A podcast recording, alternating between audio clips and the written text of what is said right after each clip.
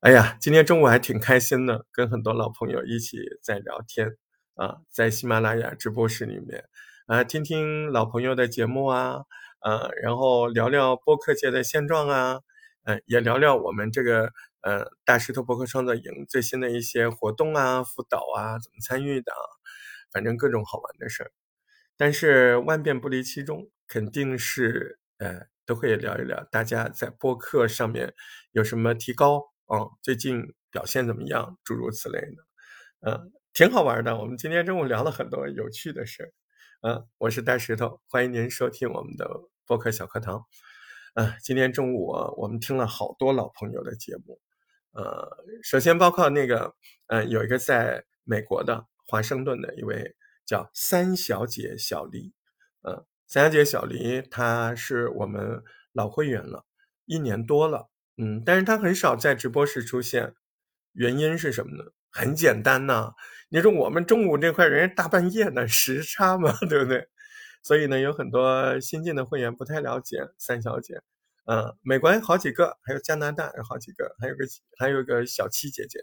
小七姐姐在加拿大，所以他们在喜马拉雅的直播室出现的比较少，但这并不代表着他们就没有在学习，甚至他们非常的努力在更新。嗯，说回三小姐吧，三小姐那张专辑叫《他乡明月》，就是那四个字，他乡就是别啊，你我他的他嘛，他乡就是在别的地方嘛啊，他乡明月，他乡明月这张专辑刚刚出现的时候，呃，做这个播客，小丽姐是考虑到疫情的时候报个平安啊什么的，而且时差造成怕老人双方都不方便嘛，哎，她一想。哎，他们家里面老人喜欢听喜马拉雅这些节目，他说：“那我录一个啊，哎，这样我还可以很好的把我的一些事儿给呃很流畅的说出来，有整理的说出来。”当时就这个原因。你看现在《他乡明月》啊，都有这么这么多期了，嗯，在里面听到的不仅是小丽姐的家人，是也有很多喜马拉雅的这个听众，包括你我嘛，对不对？听着听着，你就会觉得播客，嗯，真是个好东西。我就开始更深刻的去了解，更细致的去知道了。啊，小李姐她生活在一个什么样的城市？呃，她每天接触到什么样的人？你看她，她也绣花。呃，他们他们的学校又是怎么样去过传统的中国春节？呃，又是怎么去过呃美国的一些？自己的节日，哎，在那节目里都有，非常好，嗯，真的，播客就像个朋友圈，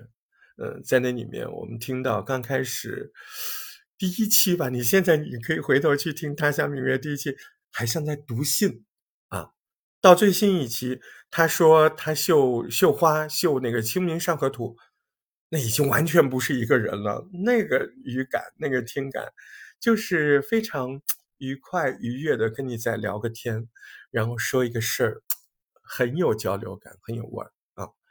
嗯，我们还听了糯米元宝上海的那个我们那个博主糯米元宝，嗯，他的那个专辑名字当时还是我跟他商量的吧，叫哦对，好像是我们美工帮他起的，叫糯米饭啊，糯米饭。对？谐音范儿啊，就 style 嘛，就风格嘛，啊，什么范儿，什么范儿，糯米范儿。哎，糯米元宝这个糯米范儿，嗯，也是挺好听的。他昨天还是前天更新的节目，我们在直播室听的，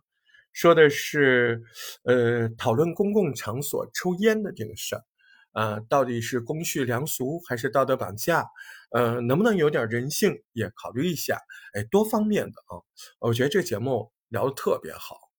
你感觉他非常的放松，从他自己周末的状态聊到上海最近流行露营，聊到他们在露营地啊一些小的遭遇，娓娓道来，嗯，非常的舒服。呃，我们由此也跟现场的听众在小伙伴，嗯，还有创作营的呃同学吧，就算是，哎，就聊到这个事儿。呃，有的时候。我们初学者可能话筒心特别重，就一到话筒前面啊，就就得飙嗓子啊，飙嗓子，哎，这是王明军老师说的，就是嗯，故意要把声音调低的，就在飙，嗯，这个要放松啊，不是你调节哪一句话的问题，你是要去把你的状态，呃，想象你在聊天，就像我，我此刻也在想象。啊，我我这个节目录了两遍，我前面讲了两分多钟，我忘记开那个录音了，真的，呃，然后我没办法再次找到那个感觉，一秒钟回到那个聊天的感觉，我就告诉自己，刚才没发生，我就是现在在讲，对，这个就是个过程，我我真的不是刻意的，我今天中午真的是，呃，没有按那个录音键，嗯，这就是第二遍说话的时候的样子，嗯，还是要去找那个感觉。嗯，我们后来还听了小言大雁，就是言归正传，还听了海涛，还听了钱塘会，我们杭州的一个博主，啊，乾隆的乾，塘呢是课堂的堂，钱塘谐音，我们杭州的钱塘江嘛，钱塘会，嗯，钱塘会，呃，原来内容有点乱，有点杂，但是这两期，哎，我看着钱钱小姐姐。他开始在讲江南的传说，杭州的故事，我觉得挺好的。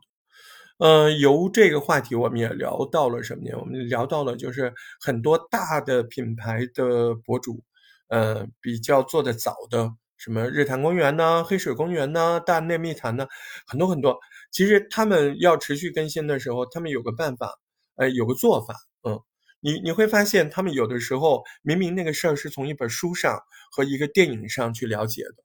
但是他在谈话中，他就不把它当个书评了，嗯，他就是以一种什么，哎，我曾经了解过这个事儿，哎，我不跟你说是读书的还是看电影的，反正我知道这个事儿，我们就聊这个事儿嘛，哎，